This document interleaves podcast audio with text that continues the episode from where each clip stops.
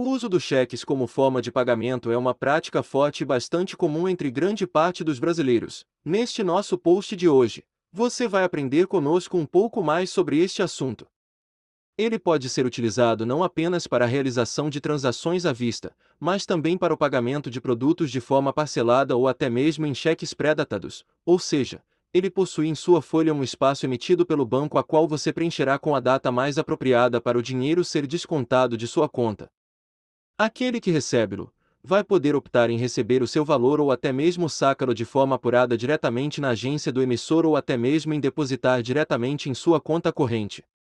E aí, quer saber ainda mais? Confira aqui conosco hoje no Viu como se faz um pouco mais de o que são e como funciona o cheque. O cheque é uma promessa indireta de pagamento por parte do seu emissor, cujo conteúdo, como uma letra de câmbio, corresponde a um pagamento a um banco ou instituição financeira similar pelo pagamento de determinado valor ao emissor ou um terceiro com fundos que estão em poder do sacado. Ou seja, podemos dizer que o cheque é um conjunto de papéis emitidos em um talão pelo banco em favor de um terceiro a pedido do titular da conta a qual fez o dinheiro, e assim o banco atuará como um intermediário que coleta o dinheiro e garante o fornecimento do dinheiro àquele que receberá o cheque posteriormente. O banco fornece os talões de cheques apenas para pessoas que possuem conta corrente. O cheque deve conter o nome da pessoa e detalhes da sua conta bancária. Além de um espaço para o valor total da compra, o local onde o cheque foi feito, a data e, por fim, a assinatura da pessoa.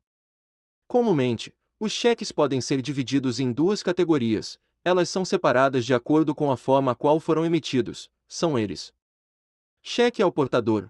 Um cheque ao portador basicamente quer dizer que, qualquer pessoa que estiver com o cheque, poderá solicitar que o seu valor seja compensado no banco em questão, ou seja, se o cheque for feito ao titular, significará que no cheque não fora feito a indicação do nome do beneficiário no preenchimento dos dados. Cheque nominal.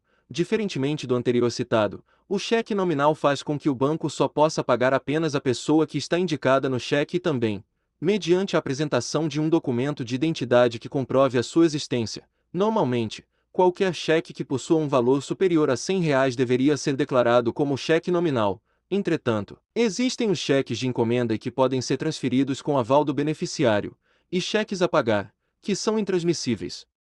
Pergunta: cheque tem limite de valor? Não. Como dito anteriormente, normalmente, qualquer cheque que possua um valor superior a 100 reais deveria ser declarado como cheque nominal. Se o beneficiário desejar transferir o cheque em dinheiro ou depósito para outra pessoa, ele deve confirmar o documento assinando o verso da folha. O emissor pode impedir o beneficiário de repassar o cheque a terceiros. Neste caso, o autor do cheque deve escrever não a encomenda a seguir ao nome do beneficiário. Esse tipo de verificação é chamado de verificação sem chamada, enquanto a verificação graduada usual é chamada de verificação sem chamada. Um cheque cruzado tem duas linhas paralelas na frente. Esta marca indica que o cheque só pode ser depositado em uma conta bancária e não pode ser retirado na caixa registradora.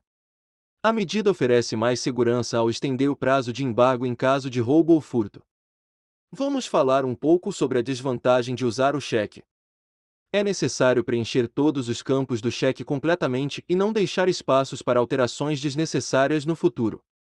Andar por aí com o talão de cheques na carteira não é muito seguro, visto que as chances de fraude são maiores com um cheque do que em uma máquina de cartão eletrônico.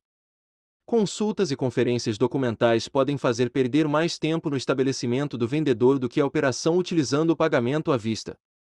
Lembre-se disso.